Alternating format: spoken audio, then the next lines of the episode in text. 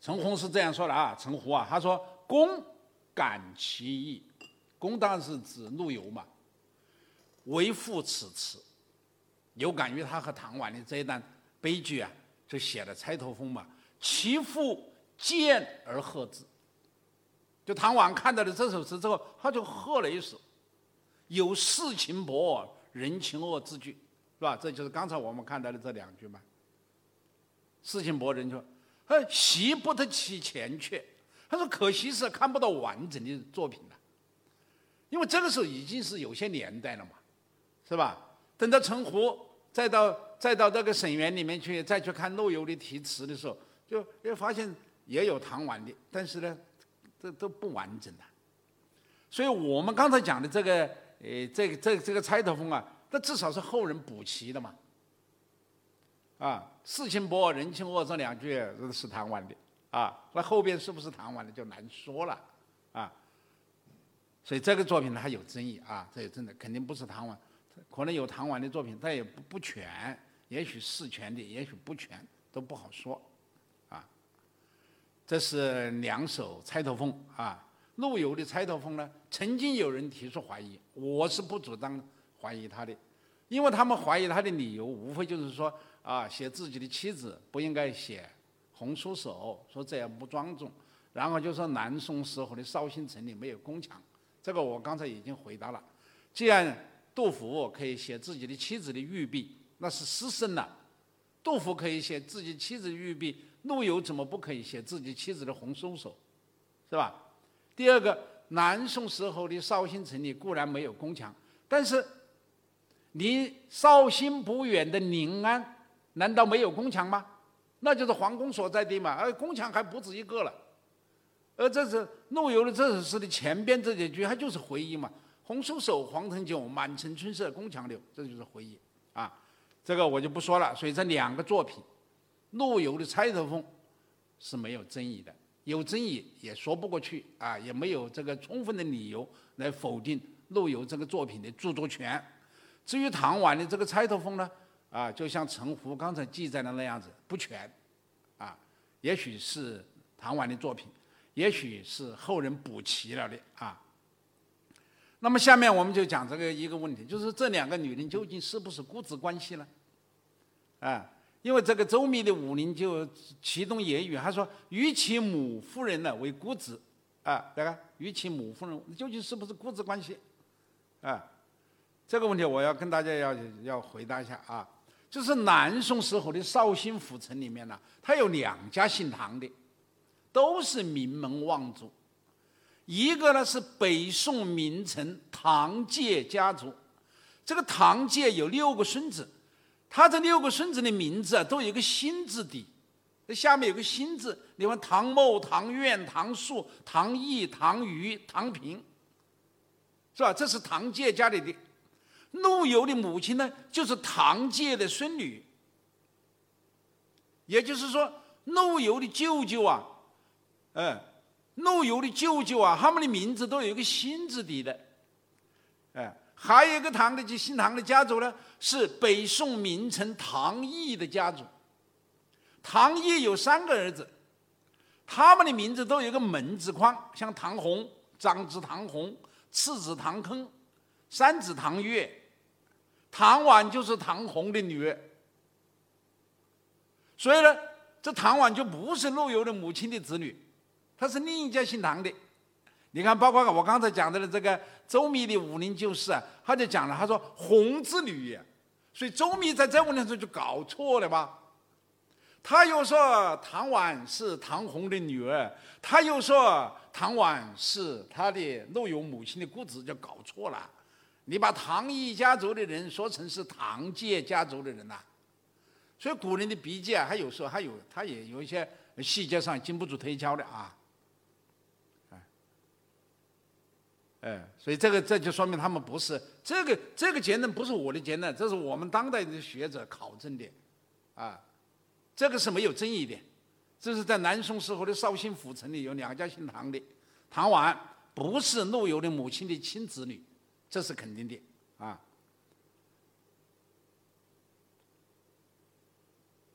这个你想想，如果要是陆游的母亲要是真正把自己的亲子女休起来的话，赶出了家门的话，那是一个多么严重的后果！那等于说把你娘家的人全得罪了，因为娘家是要面子的嘛。他的女儿又没有什么问题，你把她做个做姑姑的，你把她休起来，对不对？那你不是把他们家的全得罪了吗？而且那个家庭也不是一般的家庭了，也是世家大族啊，这个代价是不是太大的了？所以从情理上也说不过去。哎，就不是他的亲子女，是另一家姓唐的，此唐非彼唐。哎，所以赶出去了，他也没心理负担。啊，下面我们讲第二个问题，就是唐婉被休弃的原因。啊，他为什么被休弃？为了讲讲讲这个问题啊，我还特意的把这个古人讲的七出啊，把这个根据找出来了。我们知道古代休妻啊，它是有条件的。他不是像我们今天这些人呢，一句话就是哎呀，我们两个人已经不合适了，呃，没有感觉了，我已经不爱你了，那不行的。你看这七条里面根本就没有没有爱这一说，是吧？那古人有条，第一无子，叫无子一也，淫逸二也，不是旧故三也，口舌四也，盗窃五也，妒忌六也，恶极七也。这是来自于哪里呢？来自于。经典就是这个《仪礼》，就十三经呐。十三经里面不是有有一部经叫《仪礼》吗？这十三经注收《仪礼》注收的商服这一段，所以我们这是有依据的。起初，你休妻女人要有条件啊。这七个条件用我们今天的话呢是怎么说的呢？就是这几条啊。第一，不孕无子；第二，红杏出墙。第三，不孝公婆；第四，多嘴多舌；第五，偷窃、偷盗行窃；第六，嫉妒无量；第七，身患恶疾。啊，用我们现在汉语讲就是这样子。所以我们现在看第一个问题啊，我们用排除法，我们看他犯了哪一条啊？第一，不孕无子。陆游娶唐婉的时候啊，是二十岁左右。和唐婉离婚的时候呢，是二十二岁左右，他们在一起生活的时间前后只有两年。你想想，一个女人两年没有生子，并不等于两年以后她不生子嘛？它生子，它有个它有个酝酿的过程呢，对不对？它哪那么快呢？嗯，所以还有一个材料，就说明陆陆游的前妻唐婉是能够生子的。就是南宋人，叫梁克家，他写了一本书叫《三山志》，《三山志》里面记载的赵世成的子女，陆游的前妻唐婉后来不是嫁给赵世成吗？他记载的赵世成的子女，他说知中正司，中正司是个衙门，知中正司就是管理中正司的，就是管理他们皇家那个赵宋家族啊。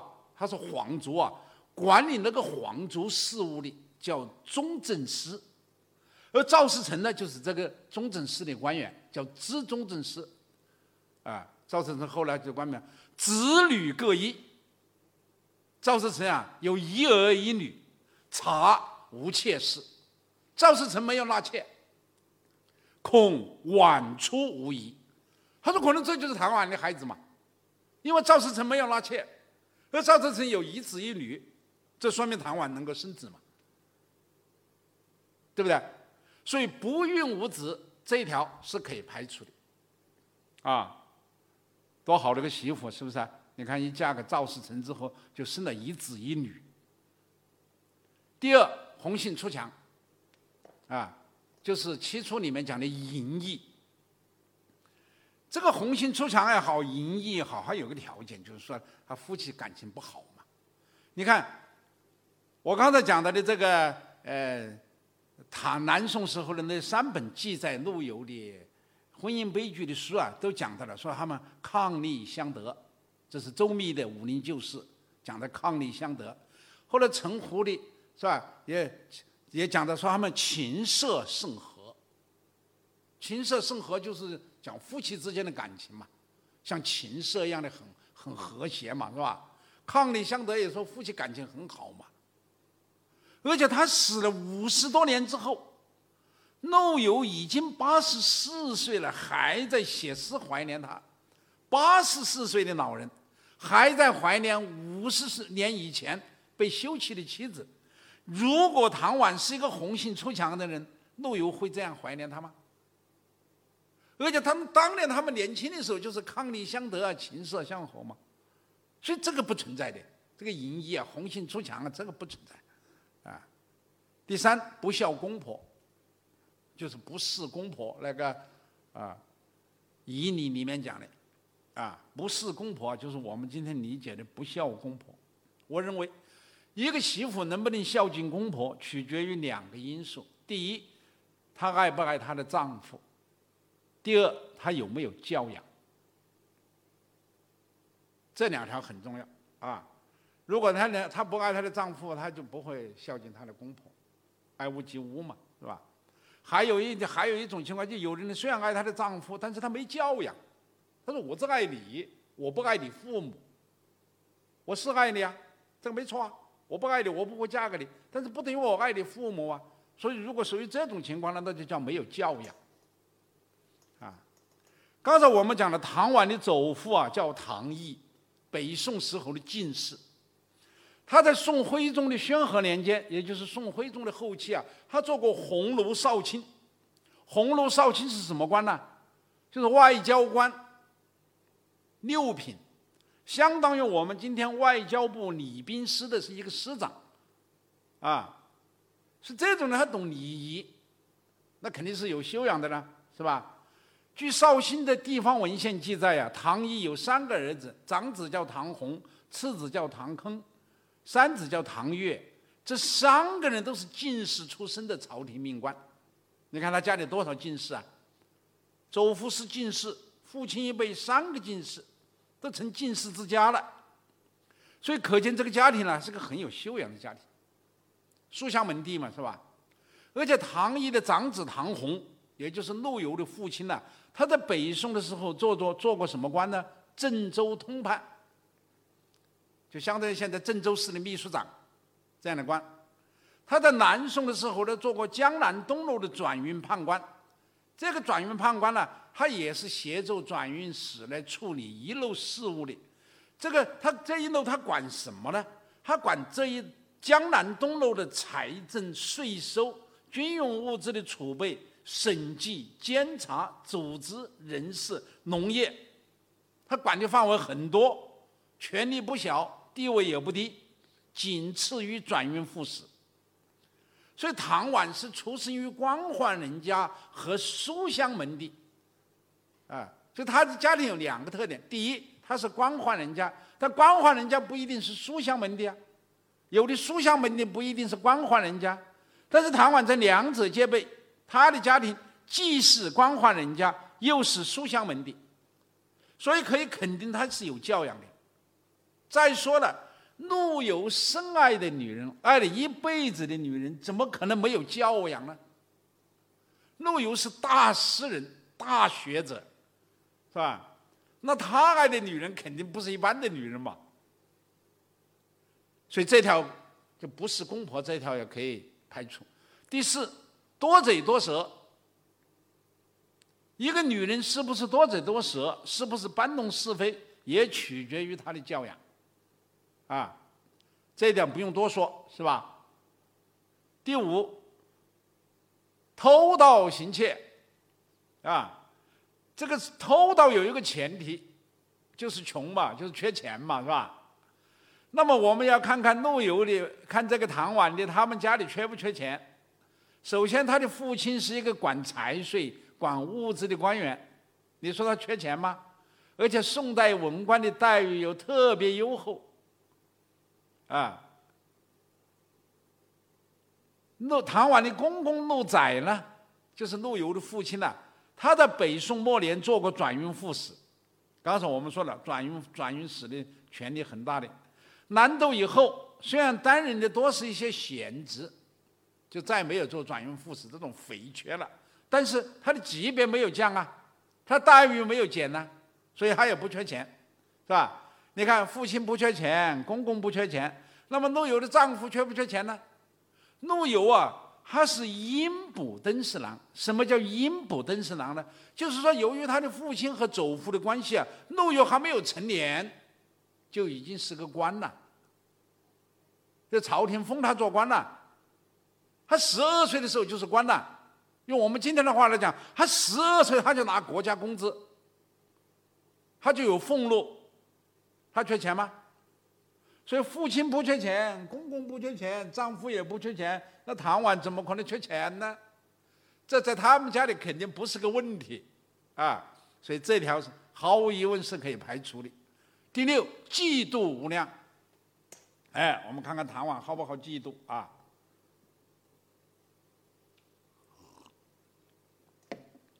这个嫉妒啊，它是要有对象的，啊，妒忌啊，啊，她要有对象的。嗯，在古代，作为一个官太太，她所嫉妒的对象，往往就是丈夫的别的女人。在一个大家庭里面，妒忌往往是妻妾之间发生的事情。啊，这方面的例子太多了，我们看过很多电影、电视剧。看过《红楼梦》这样的小说，这妻妾之间如果要不发生嫉妒的话，那反而还不正常了，在古代。但是他有一个条件呢，就是说丈夫有别的女人，丈夫有一个以上的女人，他才产生嫉妒啊，是吧？唐婉是陆游的结发妻子，在陆游家里生活的那两年呢，她的丈夫是没有纳妾的。也就是说，她的丈夫既无大气又无小妾。唐婉是她唯一的女人，她嫉妒谁呢？她根本就没有嫉妒的对象嘛，所以这条也可以排除啊。第六，身患恶疾，啊，这个要注意啊。这个恶疾啊，就汉代的学者，很有名的一个学者叫何修啊。他就把恶恶疾啊列为七种，第一个是阴，第二是脓，第三是盲，第四是秃，第五是跛，第六是钩，第七是痢。用我们今天的话来讲，就是哑巴、聋子、瞎子、秃子、跛子、驼子、麻风病人，啊。但是我觉得这七种啊太宽泛了，你比方说哑巴、聋子、瞎子、秃子、跛子、驼子这六种，在我们今天看来都不叫恶疾，叫什么呢？叫残疾人，是吧？残疾人，他不叫恶疾，真正的恶疾就是麻风病。麻风病我们现在很多年轻人都不知道了，因为我们国家在五十年代后期。和六十年代初期已经消灭了麻风病，啊，消灭了麻风病，所以呢，年轻人这个就不知道麻风病是什么样的病了。但是我们这个年龄的人是见过麻风病人的，啊，这种病呢，浑身溃烂，毛发凋零，手指变形，在古代是不治之症，啊，得了这种病之后啊，后果很严重。首先，他是不能参与祭祀的，家庭的祭祀啊，他绝对是不能拢边的。还有，就是他要，他会影响生育，有些就是不生育，啊，所以在古代属于被休弃的条件。那么唐婉有没有这种病呢？我们看看啊，刚才我们讲了，在《钗头凤》那一首词里面，陆游写他是红酥手。红酥手就是白里透红啊，皮肤细嫩的手，这就是健康人的手嘛。另外，陆游在晚年呢写了一两首沈园，其中有这样两句：“伤心桥下春波绿，城市惊鸿照影来。”就陆游再一次到唐婉，再到到这个跟唐婉这个呃偶遇的那个沈园的时候啊，就就觉得恍如隔世嘛，是吧？当年唐婉曾经走过的那一条那那那个桥啊，那桥下面的水呀还很清很绿，但是陆游看见了就很伤心嘛，所以叫伤心桥下春波绿。为什么伤心呢？尘世惊鸿照影来，说这个桥下的水呀，曾经照见过唐婉的影子，唐婉身影是一个什么样的身影呢？惊鸿一般的身影。所谓惊鸿啊，就是天鹅嘛，就受了惊的天鹅。我们知道天鹅的特点呢，它是矫健而轻盈，矫健而轻盈。而天鹅一旦要是受惊了，它不是跑得更快吗？更矫健吗？所以曹植啊，就用惊鸿啊来形容他心中的女神。曹植在《洛神赋》里面有这样两句：“翩若惊鸿，宛若游龙。”啊，有人说啊，曹植心目当中的女神呢，就是珍妃。啊，这珍妃后来不是成了他哥哥曹丕的这个夫人了吗？而最早的是被他父亲曹操看中的。啊，在打袁术，打袁术的时候呢，发现袁术的大儿媳长得好漂亮，姓曾，曹操就动心了。曹操就想。等我把这场仗打完之后，我就把这女人收归己有。哦，谁知道？等他把仗打完了再去看的时候，发现他的儿子曹丕已经跟珍妃两个已经是已经在交流了。曹丕已经明确的表达了喜欢珍妃的意思了。那曹曹操也不好跟儿子争了，说好吧，好吧，好吧，让给你吧。啊，那曹丕，他居然把他。不仅纳为妃啊，而后来还成了皇后。而谁知道还有一个人更爱她是谁呢？曹植。那曹植更是一点办法都没有，对不对？你嫂子们有什么办法呢？所以说啊，这个就是念念不忘啊，啊，魂牵梦绕啊，所以他就写了《洛神赋》啊，说是传说当中的洛水女神。那你传说都说的落水女神，谁见过啊？你怎么写啊？你现实当中总要有个原型嘛。呃，据说啊，这个《洛神赋》的这个女神的原型呢，就是珍妃。